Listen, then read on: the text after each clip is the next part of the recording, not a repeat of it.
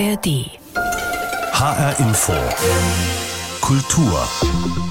Mit Dagmar Fulle. Wenn Sie die Geschichte der Frauenbewegung anhand von Gegenständen erzählen sollten, woran würden Sie denken? An das Korsett, den Stöckelschuh, den BH? Viel zu naheliegend, dachte sich die Historikerin Kerstin Wolf, Leiterin des Archivs der deutschen Frauenbewegung in Kassel, und nannte ihr Buch Tomate, Fahrrad, Guillotine. Das macht neugierig auf die insgesamt 30 ganz alltäglichen Dinge, mit denen oder durch die sich die Lebenswelten von Frauen in Deutschland und in Mitteleuropa im Lauf der Zeit verändert haben. Viele der Geschichten dahinter führen nicht zufällig ins 19. Jahrhundert, sagt Kerstin Wolf.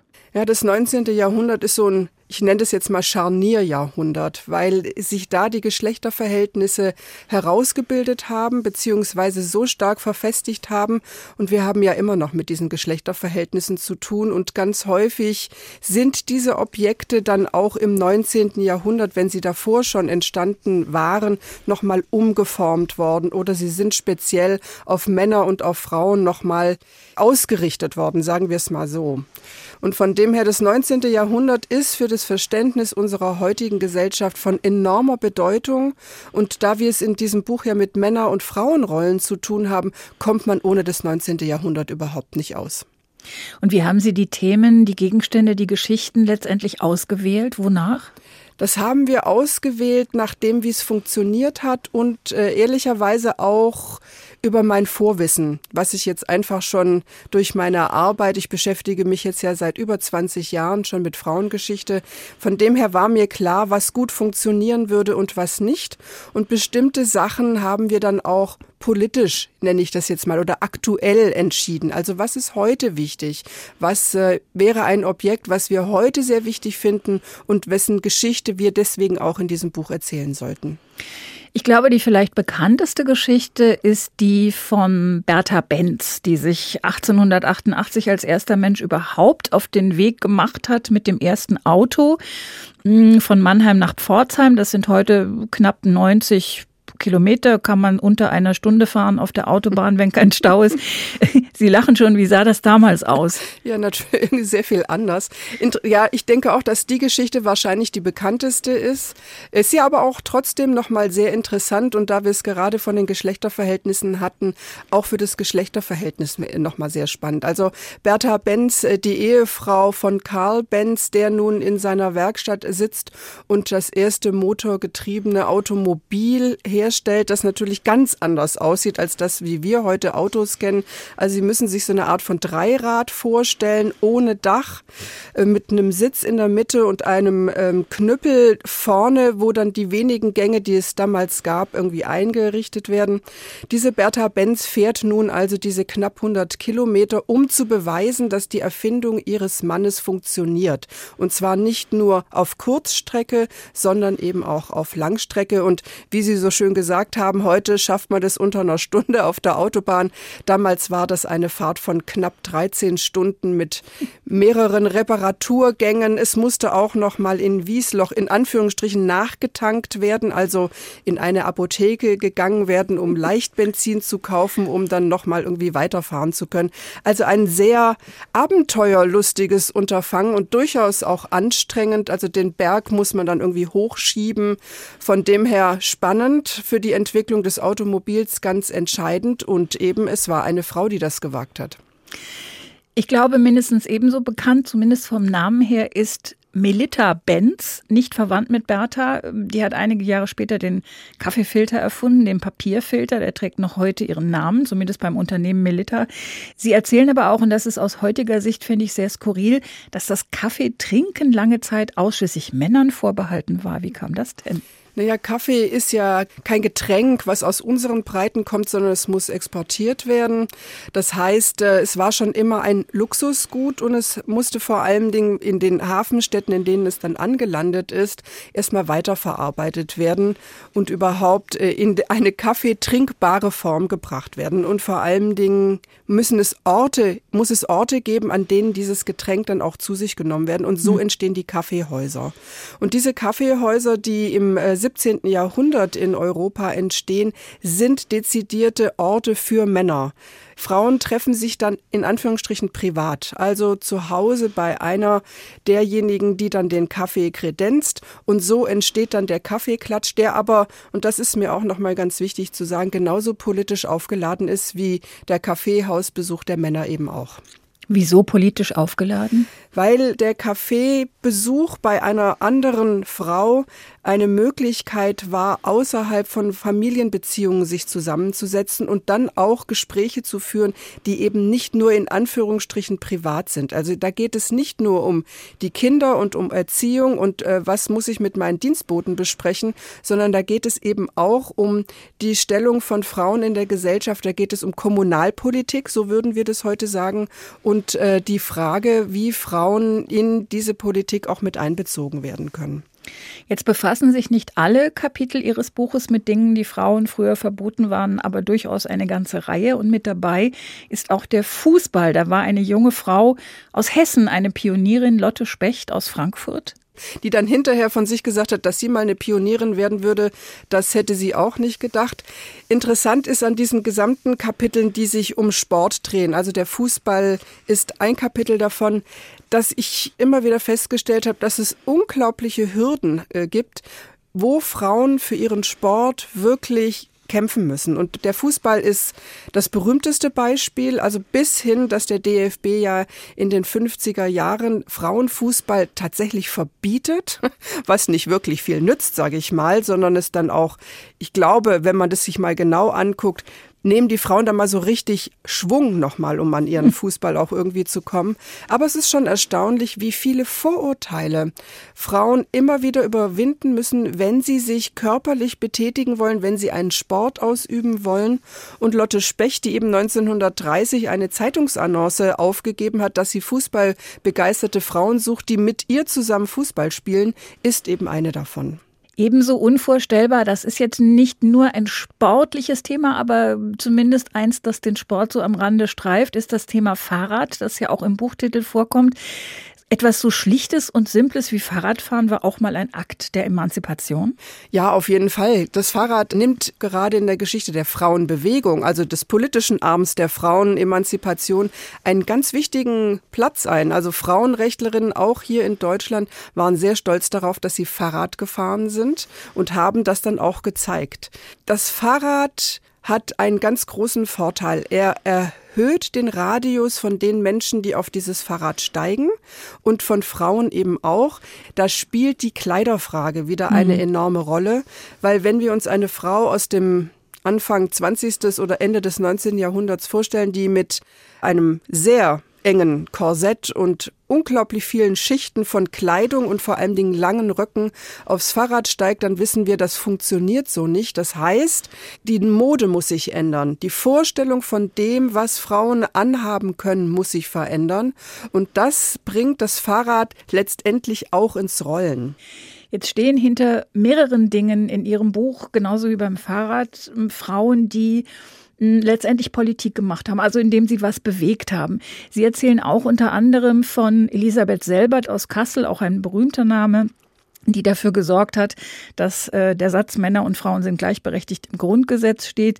Sie erzählen von den Frauenärztinnen in Kassel und Gießen, die ja mit langem Atem schließlich erreicht haben, dass der Paragraph 219 gestrichen wurde.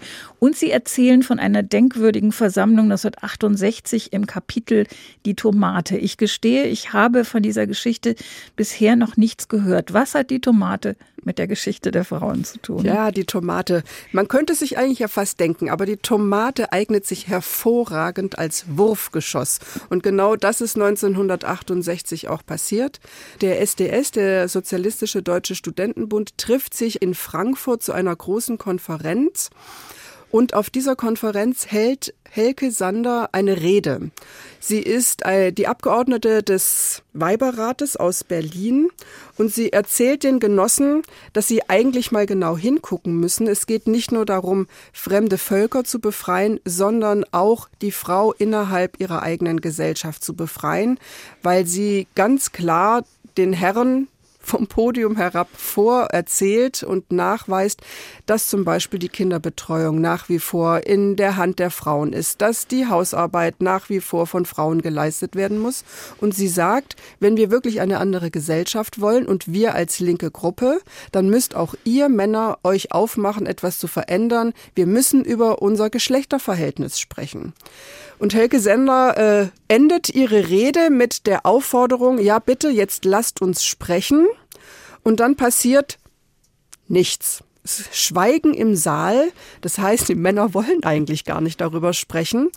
Und äh, der Vorstandstisch fängt dann an, nach einer gewissen Schweigesituation, will wieder zur Tagesordnung übergehen. Und in dem Moment springt dann also eine Frau auf und äh, schmeißt diese Tomaten in Richtung Vorstandstisch, weil sie sagt, ich bin damit nicht einverstanden, wir müssen darüber reden. Das war Sigrid Rüger, die damit dann auch in die Geschichte der Frauenbewegung eingegangen ist, weil dieser Tomatenwurf wird als Beginn der zweiten Welle der Frauenbewegung heutzutage gesehen. Hat's geholfen? Haben die dann diskutiert? Nein.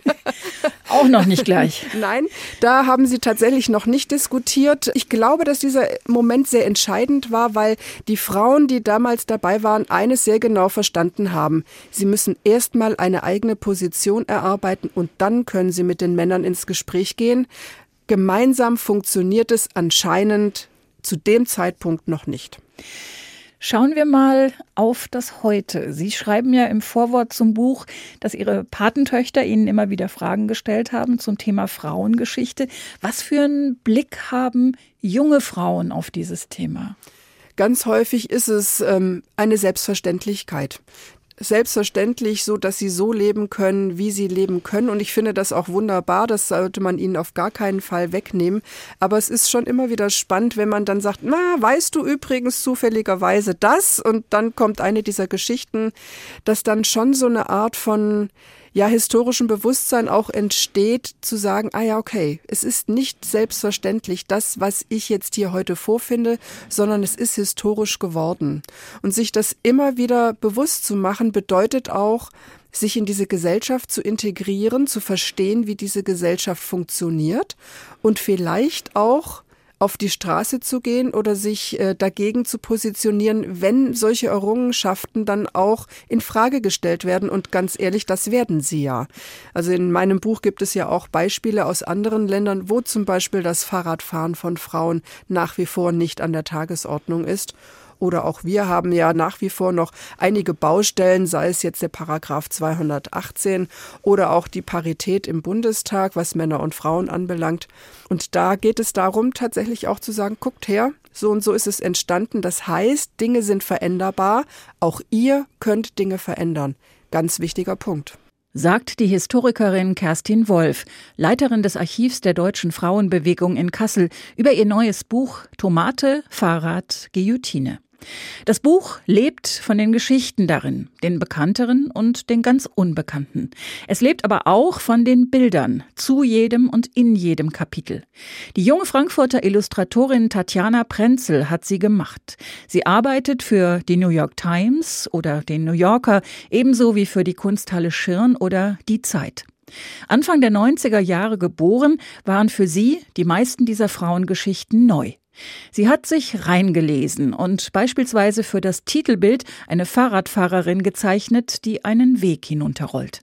Sie trägt eine Hose, was Ende des 19. Jahrhunderts eh schon ein Skandal war, und dann hat sie auch noch die Beine voller Lebensfreude, Glücksgefühl und Übermut weit zur Seite ausgestreckt. Das heißt, Tatjana Prenzel wollte sichtbar machen, welche Befreiung das Radfahren damals für Frauen bedeutet hat? Ja, definitiv ich hatte auch beim Lesen des Textes und als ich mich in dieses Gefühl reingefunden habe, dachte ich, dass es das ist. Das ist einfach Freiheit. Und auch so dieses, schau, ich setze mich extra doll auf diesen Sattel und ich spreiz jetzt extra noch meine Beine so, um das nochmal so zu verdeutlichen. Ja, es geht einfach drum, ich möchte jetzt Fahrrad fahren und ich möchte diese Freiheit und dann auch diese Landschaft extra, dass es halt auch so in diese, in diese Weite geht und auch so was Endloses hat. Man weiß auch nicht so recht, wo fährt sie jetzt hin? Fährt sie jetzt in die Stadt oder vielleicht einfach weg? Nun stelle ich mir das bei so einem bildhaften Stichwort noch einfacher vor als bei ja, Begriffen wie das Fräulein oder die Monatshygiene oder der Paragraph. Wie, wie gehen Sie damit um? Also wie entsteht dazu ein, ein, eine Idee für ein Bild?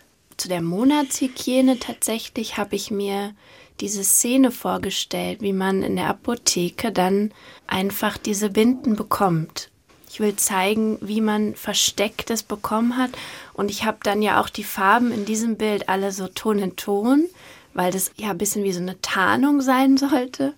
Und bei dem Paragraph habe ich mich sehr orientiert ja an so Bildern von Demonstrationen früher. Also nicht nur aus den 70ern, sondern viel, viel früher noch. Und es gibt auch so ein prägnantes Bild, wo eine Frau so eine Riesenfahne schweift. Und das hatte ich auch so vor Augen und deswegen habe ich ja auch dieses Demonstrationsschild, was die Frau hält, aber dann in Form eines Paragraphen. Man merkt schon, ich denke in Worten, Sie denken in Bildern. Finde ich ganz faszinierend. Sie haben es eben schon angesprochen. Welche Rolle spielt die Auswahl der Farben für Sie? Ja, die Auswahl der Farben war sehr wichtig und auch ein Riesenteil, also auch tatsächlich der Teil, der mir, weiß nicht, ob am meisten Freude, aber der war wirklich für mich richtig toll. Ja, mich so reinzudenken, nochmal in diese Bildwelten damals, also auch so in die, in die Kulissen, sage ich mal. Manchmal ist es dann wie so ein Film in meinem Kopf, weil ich mir vorstelle, hm, wie sah das da aus? Und dann nochmal zu überlegen, mit welchen Farben kann ich das noch unterstützen? Also zum Beispiel durch diese Tarnfarben oder bei der Guillotine zum Beispiel diese vielen bunten Kleider. Da habe ich mich ja auch orientiert an diesem Brotaufständen in Versailles. Und die Frauen hatten halt auch alle diese bunten Kleider und da ging es mir auch nochmal um dieses Lebensgefühl, also die Stimmung in den Farben auszudrücken ist auf jeden Fall immer sehr wichtig. Sie sind Anfang 30, eine junge Frau, also das, was man einen Digital Native nennt. Sie arbeiten aber interessanterweise gar nicht ausschließlich digital, sondern viel mit Buntstiften. Ich weiß gar nicht, ob ich eigentlich gar nicht so digital bin. Also ich bin sehr analog eigentlich. Ich habe schon immer da so eine Leidenschaft auch für so analoge Sachen. Also ich hatte auch im Studium Schreibmaschinen zwei Stück gesammelt oder also ich mag eigentlich so eher dieses handwerkliche. Ich zeichne jetzt natürlich am iPad, also auch das Buch habe ich am iPad gezeichnet, hat aber immer noch diesen Buntstift-Look, weil es für mich einfach ein Handwerk auch ist und ich könnte das auch zum Beispiel nie mit der Maus machen oder auf einem Zeichenpad und dann auf einen Bildschirm gucken. Das ist für mich auch zu weit weg. Also ich muss schon beim Zeichnen das auch direkt sehen und ich will das auch, klar, beim Buntstift hört man es dann auch, beim iPad jetzt nicht mehr, aber dieses haptische auch. Die Illustrationen von Tatjana Prenzel leuchten, auch wenn sie in Buntstiftfarben gezeichnet sind. Oder vielleicht gerade deswegen. Dass sich hier jemand intensiv in die Geschichten der Frauen eingelesen hat, sieht man den Bildern an. Und so nimmt auch die Künstlerin selbst am Ende eine Menge aus dieser Arbeit mit. Ja, als ich die Texte gelesen habe und auch in diese Welten dann eingetaucht bin, dachte ich eigentlich, wie krass es unterschätzt ist, was Frauen alles schon erreicht haben. Und ich hatte so dieses Gefühl von, wir brauchen so ein riesen Sprachrohr für auch diese Texte jetzt. Und das kann doch nicht sein, dass wir jetzt hier so weitermachen und so tun, als wäre irgendwie so wenig passiert. Aber so viel haben die Frauen schon erreicht. Und andererseits, trotzdem ist immer noch nicht so viel erreicht. Und trotzdem sind wir immer noch bei so vielen Kämpfen, die immer noch ausgefochten werden müssen, dass es finde ich aber trotzdem umso wichtiger ist zu sehen, was alles schon gemacht wurde und wo wir noch vor 40 Jahren sogar waren. Also dich das bewusst zu machen. Und in 40 Jahren kann es wieder viel, viel weiter sein als jetzt. Das ist ja auch sehr motivierend zu sehen, okay, in dieser Gemeinschaft und auch wenn Frauen sich zusammentun und halt auch etwas Gleiches wollen. Und nicht nur Frauen, sondern auch Männer, die mit auf diesen Weg dann gehen, weil wenn wir nur Frauen wieder sind, dann kommen wir auch nicht weiter voran. Sagt Tatjana Prenzel, Illustratorin für das Buch Tomate, Fahrrad, Guillotine. Eine kurze Frauengeschichte in 30 Objekten von Kerstin Wolf. Erschienen ist es im Knesebeck Verlag. Auch zwei junge Journalistinnen aus Österreich haben ein Buch herausgegeben, das sich mit der Geschichte von Frauen beschäftigt, aus einer ganz anderen Perspektive. Das Buch heißt Gerade gerückt und erzählt von Frauen, deren Namen die meisten von uns kennen und mit denen viele sofort bestimmte Assoziationen verbinden, meist negative. Da geht es beispielsweise um Marie Antoinette, die mit dem Brot und dem Kuchen. Es geht um Yoko Ono, die Zerstörerin der Beatles, um Mia Farrow, die rachsüchtige Ex-Frau, Monica Lewinsky, die peinliche Praktikantin, Amanda Knox, den Engel mit den Eisaugen, Romy Schneider, die keine Sissy mehr sein wollte, oder Camilla Parker Bowles, die irgendwie auch Diana auf dem Gewissen hat. Auf jeden Fall aber deren Ehe mit Charles. Lauter böse Frauen, wenn man der öffentlichen Wahrnehmung und Berichterstattung glaubt. Und die gehört unbedingt gerade gerückt, meinen Beate Hausbichler und Nura Mahn, die beiden Herausgeberinnen des Buches, das auf einer Artikelserie in der österreichischen Tageszeitung Der Standard beruht.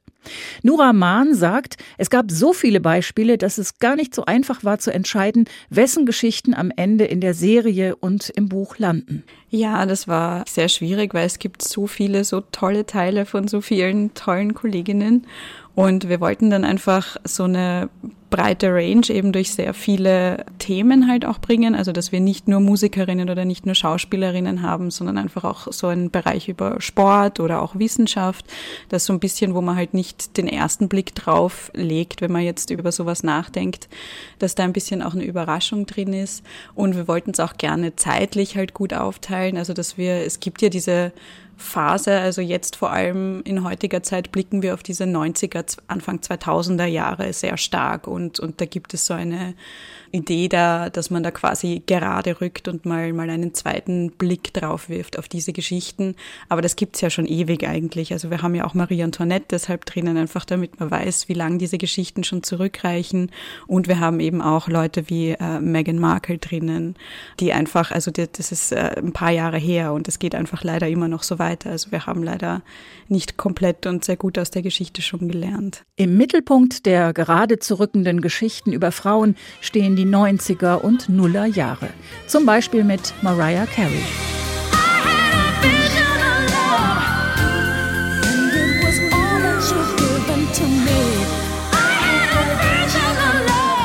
Mariah Carey, das ist immer wieder und überall zu lesen, sogar vor ein paar Tagen noch oder wieder, gilt als launenhafte Diva, die ständig Extrawürste haben will. Man könnte auch sagen, ja, singen kann sie irgendwie auch, aber vor allem und in allererster Linie ist sie halt eine Zicke. Alles scheint sich immer nur darum zu drehen. Dabei gäbe es da noch ein paar andere erwähnenswerte Dinge. Ja, also ich finde auch, dass es wahnsinnig faszinierend, weil Mariah Carey ist wirklich eine ganz außergewöhnliche Künstlerin. Sie hatte Nummer eins Hits in vier Dekaden, elf Jahre hintereinander, in jedem Jahr einen. Äh, sie ist mit äh, insgesamt 19 Nummer 1 Singles äh, nur einen top-platzierten Hit hinter den Beatles. Äh, sie wurde mit so vielen Preisen ausgezeichnet. Ihre Stimme umfasst fünf Oktaven zwischen Alt und Sopran und sie beherrscht dieses Pfeifregister, das höchste Gesangsregister der menschlichen Stimme. Und ich bin halt auch in diesen, also in den 90ern und 2000ern aufgewachsen und ich habe all diese Details kaum bis gar nicht mitbekommen, weil es halt einfach immer nur darum geht, was sie für eine Diva ist und was sie für Marotten hat. Und kein Bericht über Mariah Carey kommt ohne die Erwähnung ihrer Divenhaftigkeit aus. Also, dass sie eben diese Interviews nur im Liegen gibt. Sie steigt keine Stufen und sie will Wasser auf Zimmertemperatur. Also, ich meine, es ist einfach hier merkt man einfach sehr gut den unterschiedlichen Umgang mit Männern, die dann eher so in die Kategorie missverstandene Genies fallen und denen sogar Gesetzesbrüche einfach zum Teil leicht verziehen werden, beziehungsweise die kommen halt in Medienberichten einfach nicht ständig vor, wenn sie überhaupt Erwähnung finden. Und bei ihr ist es einfach jedes, jedes Mal so. Und das merkt man einfach auch ganz gut an der Tatsache, dass es für das Wort Diva oder Zicke immer noch kein männliches Äquivalent gibt. Wie würde man das überhaupt beschreiben? Sehr gute Frage, die Nura Mahn darstellt. Mir zumindest ist keine Antwort eingefallen. Wenn wir bei der Musik bleiben, ein anderes Beispiel, Whitney Houston.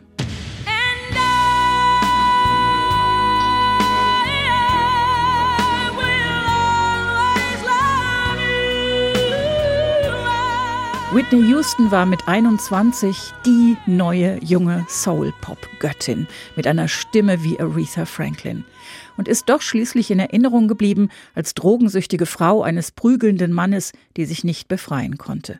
Mit ihrem Tod schien alles, was vorher war, vergessen. Andererseits gibt's da den aktuellen Spielfilm über sie, I Wanna Dance with Somebody. Das ist eigentlich nur eine Aneinanderreihung von Hits und schönen Bildern und man erfährt nichts über den Menschen Whitney Houston. Trotzdem immer noch besser als das, was vorher war meint Nuraman. Ja, es ist halt schwierig, weil wir einfach über Jahre und Jahrzehnte dieses dominante negative Bild von ihr hatten. Also wie Sie schon angesprochen haben, dass der drogensüchtigen Ehefrau des prügelnden Ehemannes, das war das, was irgendwie übrig geblieben ist und halt auch die Veränderung in ihrer Stimme, so was, was ständig thematisiert wurde. Und dieser Film ist natürlich, ja, ist halt mehr ein Feel-Good-Film. Er zeigt halt die positiven Seiten. Er geht wirklich leider nicht sonderlich in die Tiefe, aber er zeigt halt zumindest mal ein anderes Bild als das, was wir jetzt die letzten Jahre über wirklich ständig in der Präsenz hatten. Und deshalb finde ich es auch in die Richtung gar nicht so schlecht. Und es ist halt schwierig, weil diese Dokumentationen und neuen Filme und so, die, die ein neues Licht auch auf die Geschichten rücken.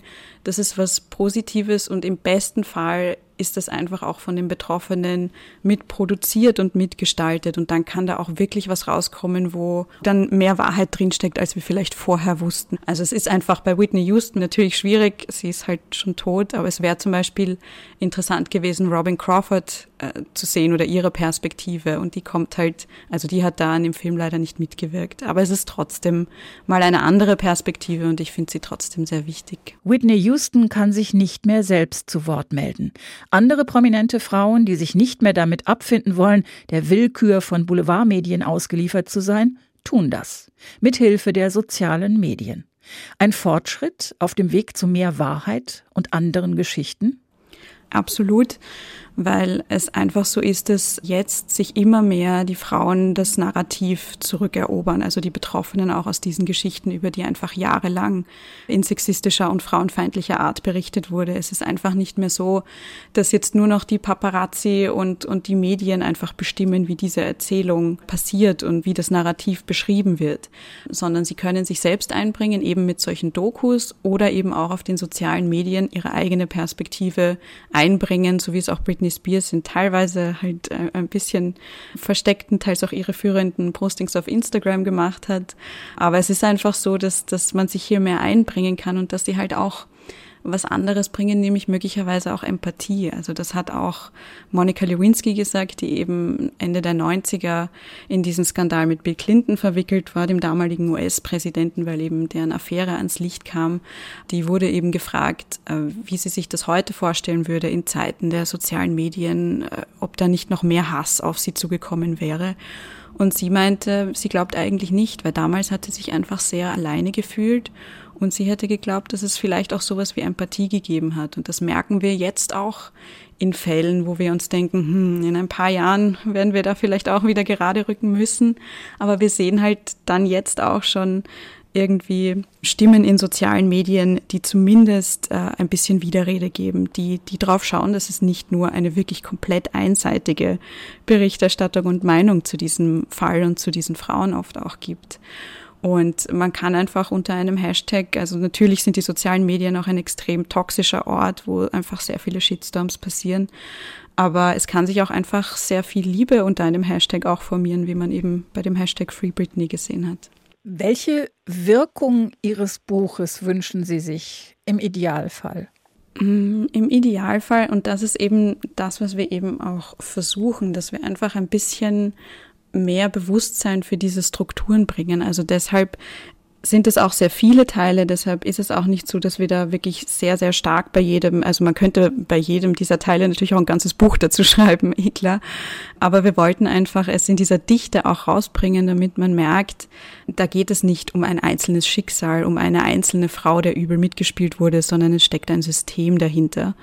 Und es ist einfach frauenfeindlich und sexistisch und wir müssen da einen stärkeren Blick drauf werfen, auch einfach schon in jüngeren Jahren und vielleicht da auch schon durchschauen, wie diese Strukturen funktionieren und sie einfach mehr hinterfragen. Und dann passiert sowas hoffentlich irgendwann in Zukunft nicht mehr. Sagt Nura Mahn, zusammen mit Beate Hausbichler, Herausgeberin des Buches Gerade gerückt, vorverurteilt, skandalisiert, verleumdet, wie Biografien prominenter Frauen verzerrt werden.